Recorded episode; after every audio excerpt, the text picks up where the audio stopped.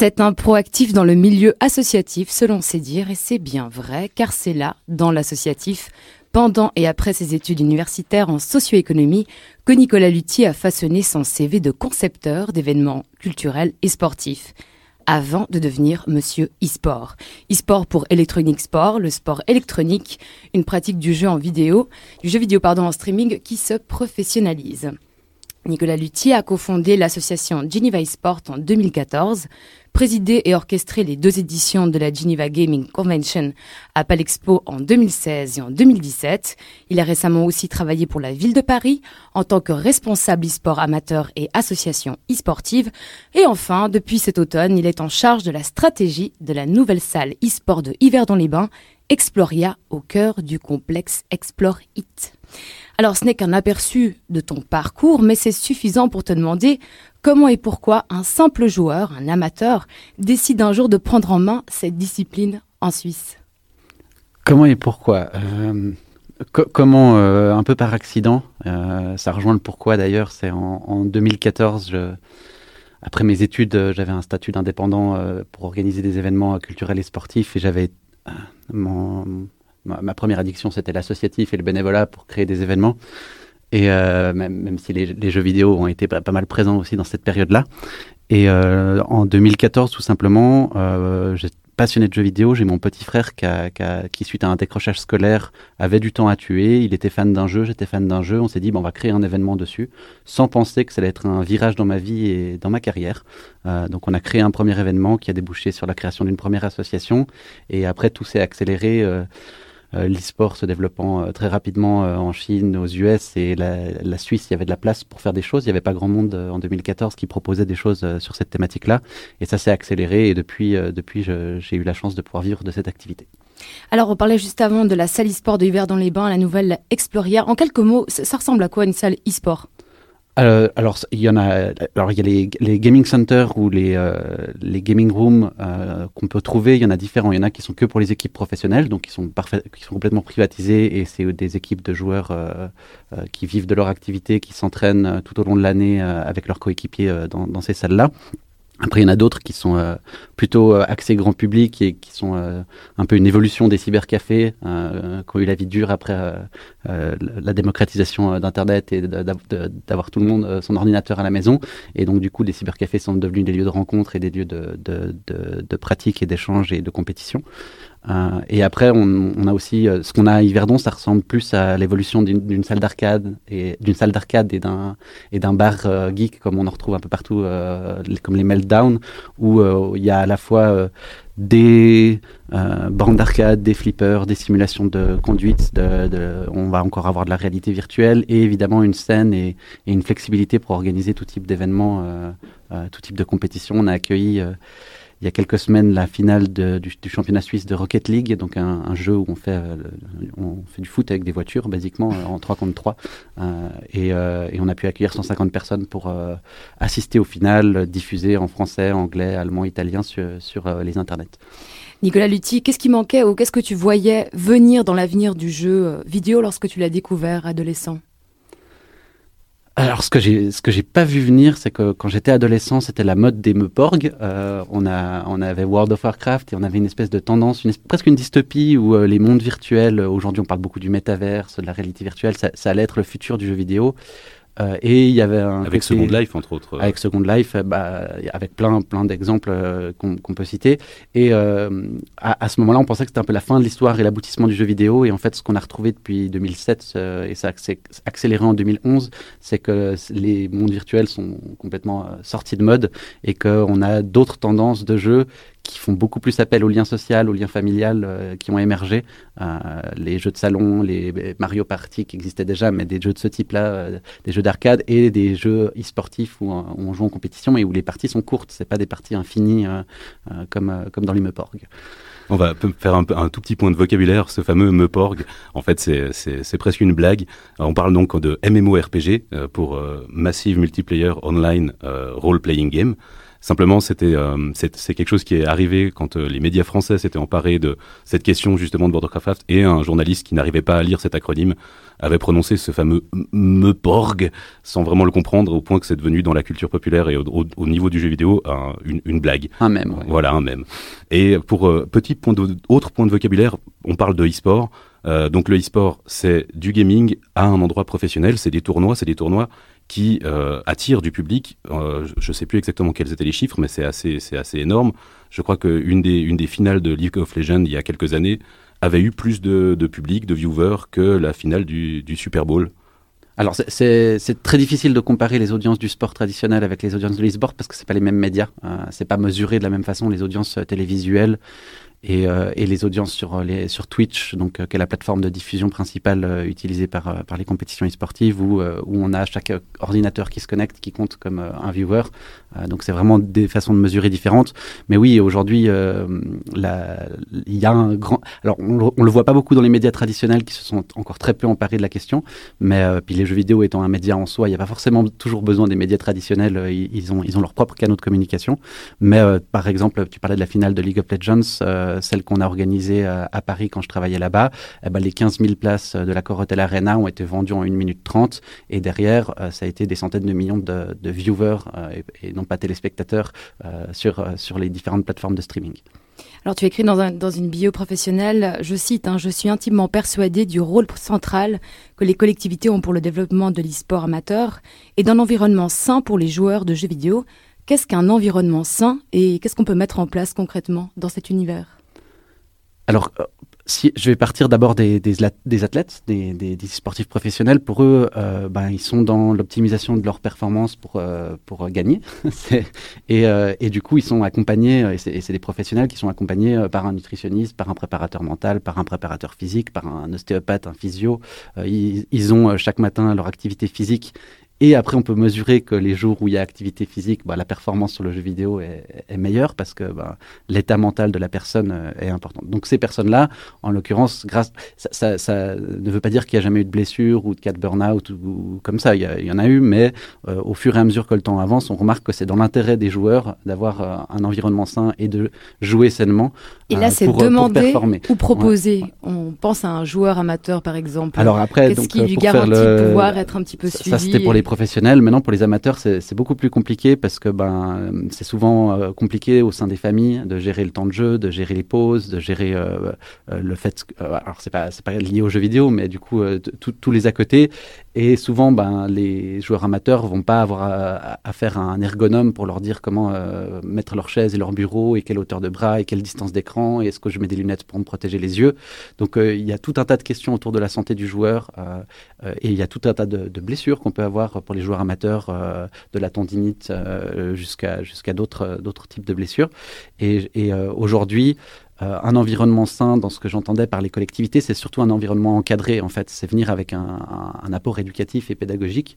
Euh, ça veut dire que comme on peut pratiquer un instrument de musique ou pratiquer un sport, et eh ben que dans chaque quartier, on retrouve euh, des salles de pratique euh, d'e-sport où on puisse mettre un jeune le mercredi après-midi ou le jeudi soir pour aller faire deux heures avec un accompagnant. Et cet accompagnant sera formé sur, toutes ces, sur, sur comment euh, créer ce cadre sain pour le joueur et comment optimiser en fait les bienfaits du jeu vidéo parce qu'on parle souvent des problèmes liés au jeu vidéo, mais il y a énormément de bienfaits aussi. Et avec un encadrant et avec un accompagnement et avec le lien avec les parents qui est fait, eh ben, on peut vraiment optimiser optimiser, tout ça. Et c'est ce sur quoi on a travaillé à, Paris, mais il y a aussi des organisations en Suisse euh, qui font ça. Par exemple, Noétique qui euh, a une salle euh, à Fribourg de pratique avec des jeunes qui en ont ouvert justement aussi une à Yverdon-les-Bains à, à, Exploria, là où on a, on a fait la salle, et, qui propose des, des, camps d'été, des camps d'hiver, des activités extrascolaires pour les jeunes avec ce, cadre. Alors on va en revenir un petit peu plus en avant dans, l'émission à propos de, justement du bien-être et puis de la santé aussi dans le jeu. Une dernière question encore Nicolas Lutti aussi pour qu'on parle un peu de la Suisse. Hein. Aujourd'hui tu es freelance sur des projets innovants en Suisse et à 50% engagé pour reprendre le développement de la Swiss Made Games League. Mhm. Quelle est la particularité du Swiss Made? Alors, euh, d'abord, la Swiss Made Games League, c'est un projet qui est un peu fou et qui est assez, unique dans le monde où en fait euh, les, joueurs d'e-sport jouent souvent sur des jeux triple A très populaires créés par les GAFAM ou les BATX, donc internationaux, comme League of Legends, comme Rocket League, comme Super Smash Bros, Fortnite, etc. Et comme dans le cinéma, dans la production de jeux vidéo, on a aussi une production indépendante. On a des petits studios, on a des amateurs. Et aujourd'hui, alors, les jeux vidéo, les AAA ont jamais coûté aussi cher, mais ça n'a jamais été aussi facile pour des gens de se mettre à créer du jeu vidéo parce qu'il y a des tas d'outils de création où même si on ne sait pas coder, eh ben demain, euh, on peut décider de, se lancer dans, l'aventure de la création. Et en Suisse, on a à peu près 150 studios et des étudiants en école d'art et des étudiants en école d'informatique et une, euh, créativité euh, pour créer des jeux suisses qui est assez, qui est assez folle. Il y a plein, plein de, de, très bons jeux qui sortent en Suisse.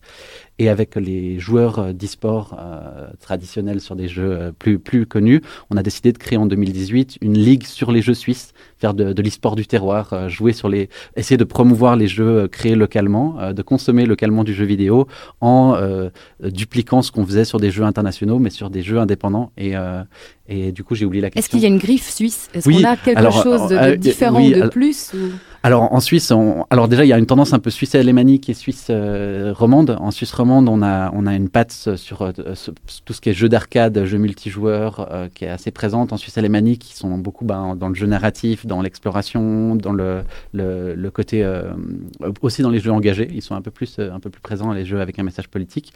en Suisse romande, on a aussi un, pôle d'excellence autour de, la réalité virtuelle, de, de l'hyper-réalité de la réalité augmentée, où il y a beaucoup de choses qui se font et y a beaucoup d'innovations qui se font.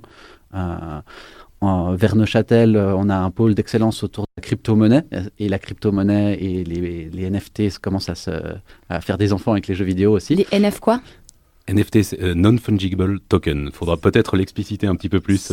C'est le fait de pouvoir rendre un objet virtuel unique, hein, c'est-à-dire qu'on ne peut pas le copier-coller et que du coup on peut l'échanger, qu'il a une valeur. C'est-à-dire que si vous possédez euh, comme quand vous possédez euh, des bitcoins, si vous possédez un objet dans un jeu, ben, il est unique et c'est vous qui le possédez et vous pouvez du coup l'échanger. Et il y a beaucoup de spéculation euh, autour de ça en ce moment et on en entend beaucoup parler. Moi, j'aimerais, j'aimerais reprendre un tout petit peu et, désamorcer peut-être quelques questions qui fâchent. quand on parle de jeux vidéo et qu'on n'y connaît rien, on arrive tout de suite sur quid de la violence. L'immense majorité des jeux sont des jeux de guerre.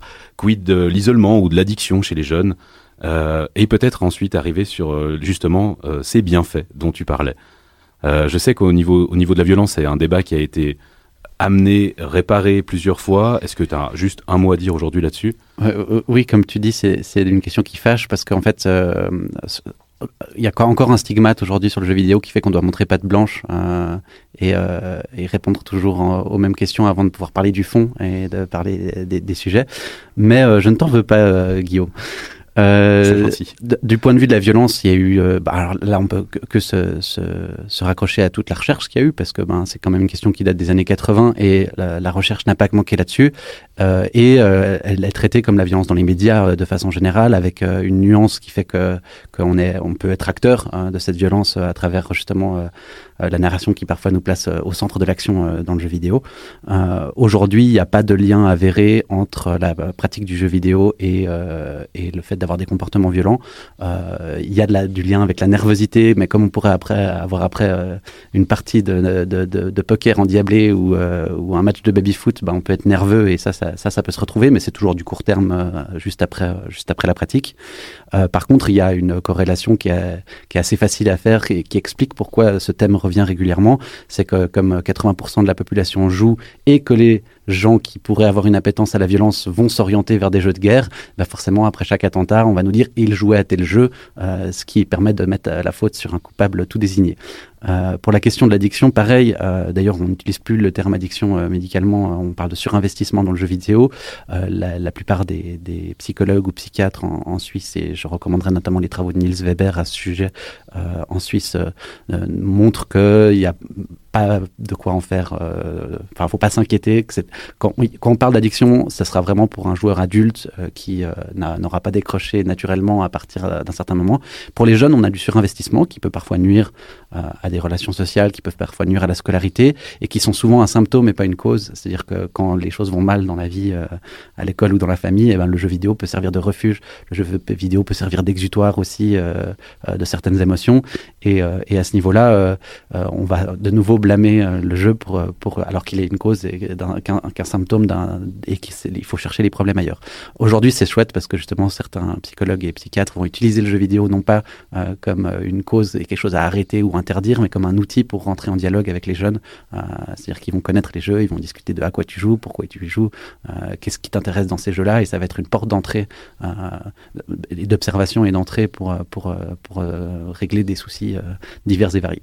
C'est là où tu parlais d'environnement sain, juste avant, avant d'écouter la, la, chronique de Marie-Ève c'est justement cet équivalent en fait d'avoir des comme un, club de un club de foot de quartier qui a pas une vocation professionnalisante mais qui va permettre un encadrement qui va permettre aussi justement de créer ce dialogue. Alors ça ça, permet d'éviter des situations euh, problématiques hein. c'est-à-dire que ben, typiquement euh, des associations qui encadrent je pense à Helvet par exemple ben ils ont une condition ils sont en, dialogue constant avec les parents et ils ont une condition qui est que pour participer aux compétitions et aux événements qu'ils font et eh ben il, faut euh, avoir ses notes et ça c'est plutôt alors en, en, dehors de, du côté euh, des bienfaits du jeu vidéo euh, sur lesquels on va revenir, euh, le fait de proposer un environnement sain aujourd'hui, c'est rassurant pour tout le monde. Et ça permet d'éviter aussi des boucles qui sont parfois un peu euh, faciles dans lesquels tomber. C'est-à-dire que les, les, les, jeux sont quand même développés par des gens qui ont envie de, de maximiser ton temps de jeu et de faire que tu y restes. Et, euh, et parfois, euh, avoir quelqu'un qui te challenge de l'extérieur te permet de voir des choses et d'aller chercher des choses que tu, auxquelles tu n'aurais pas pensé. Donc, ça, que ce soit pour ton bien-être personnel ou que ce soit pour ton plaisir de jouer, jouer avec un cadre. et parfois, ce cadre, ça peut juste être un groupe d'amis sains. Hein, c'est pas forcément. et puis, voilà, exactement. Puis quand les autres vont se coucher parce qu'il y a examen demain, ben, on va pas jouer jusqu'à 4 heures du matin parce qu'ils sont plus là et, ça, et que ça n'a plus d'intérêt. Donc, euh, donc euh, voilà, c'est le, cadre de jeu, jouer en famille, jouer avec des amis ou jouer dans un club, euh, ça se développe de plus en plus. Ça, ça, effectivement maximise les bienfaits et diminue les risques liés. Eh ben parlons de parlons de, de ces bienfaits justement. le jeu, c'est avant tout pédagogique, c'est notre meilleure manière d'apprendre. Et je crois que c'est la première façon d'apprendre, en tout cas, euh, pour, euh, quand on est jeune enfant, c'est à travers le jeu. Euh, une citation de Platon qui dit qu'on connaît mieux quelqu'un en une heure de jeu qu'en une année de conversation. Alors, est-ce qu'il l'a vraiment dit ou pas? Ça, c'est les joies d'Internet. ça, c'est les joies d'Internet. Mais euh, c'est vrai que, alors, pour les bienfaits du jeu, ils sont sur différents plans. Il y a effectivement, ben, alors là, je parle pas que du jeu vidéo, mais du jeu en général. le, le, côté social, le côté apprendre à respecter des règles, apprendre le fair play, tout ce qu'on peut retrouver dans le sport traditionnel aussi, euh, on y retrouve dans le jeu. Après, sur les impacts que peuvent avoir le jeu sur la personne, ben, euh, le développement de la motricité fine euh, qu'on a à travers la manette ou la souris, qui aujourd'hui sont dans des tas de métiers, et, encore plus demain, on, on, fera des opérations chirurgicales qu'à travers des contrôleurs, plus, plus directement avec les mains, ou que ce soit dans le pilotage, ou que ce soit dans, des tas de, métiers.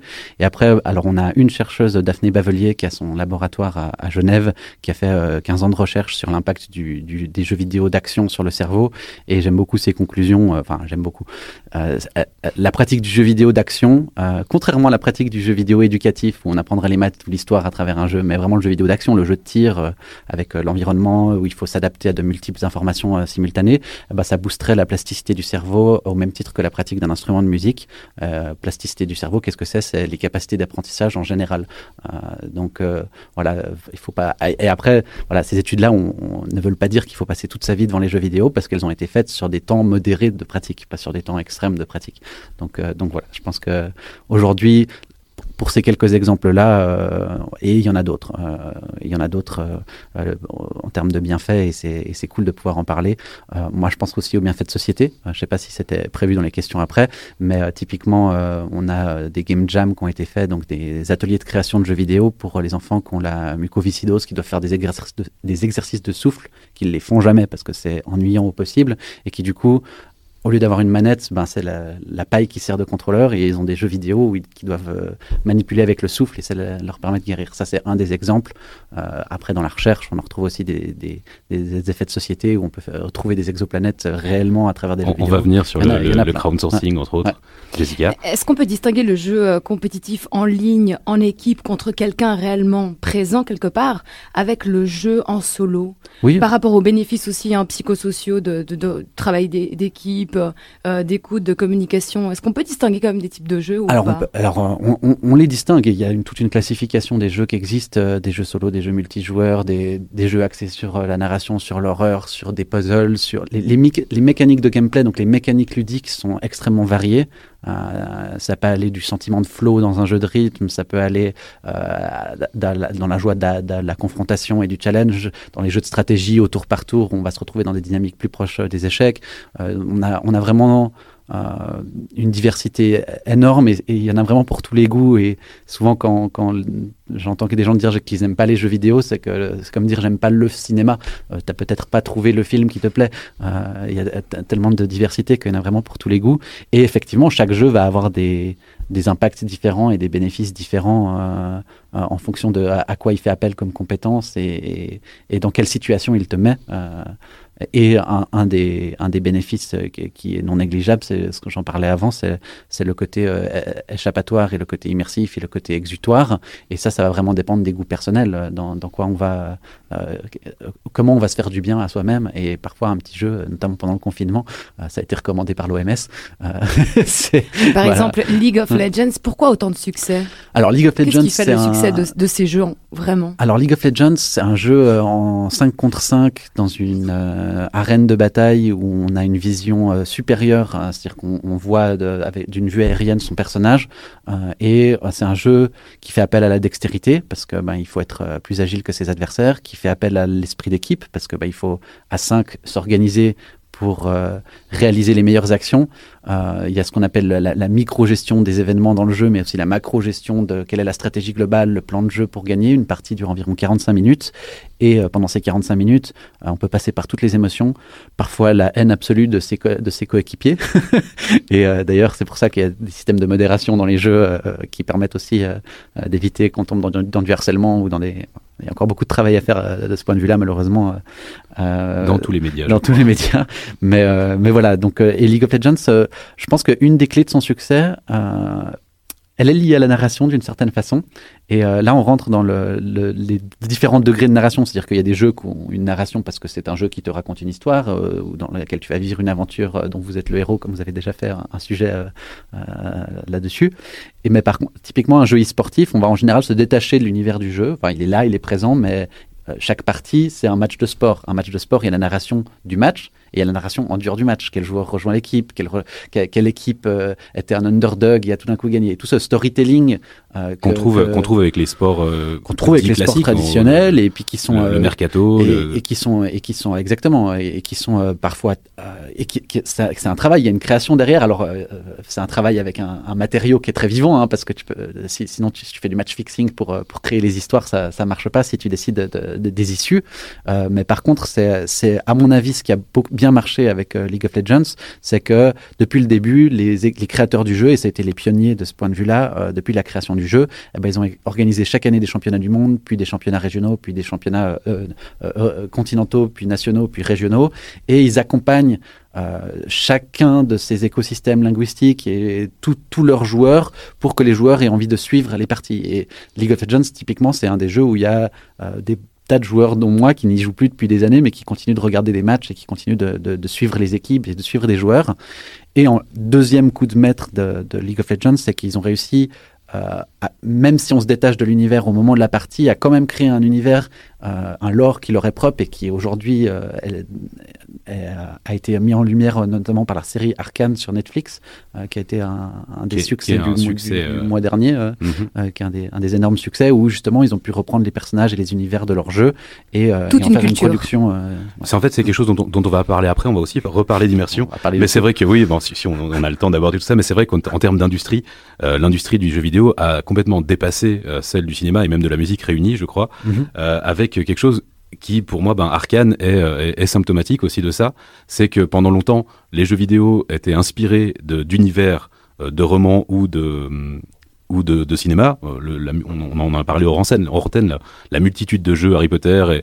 Et, et aujourd'hui, c'est plutôt l'inverse. Voilà, Star Wars, exactement. Et, et, et aujourd'hui, c'est plutôt des univers de jeux vidéo dont dont sont tirés des, bah, des films ou des séries comme Arkane.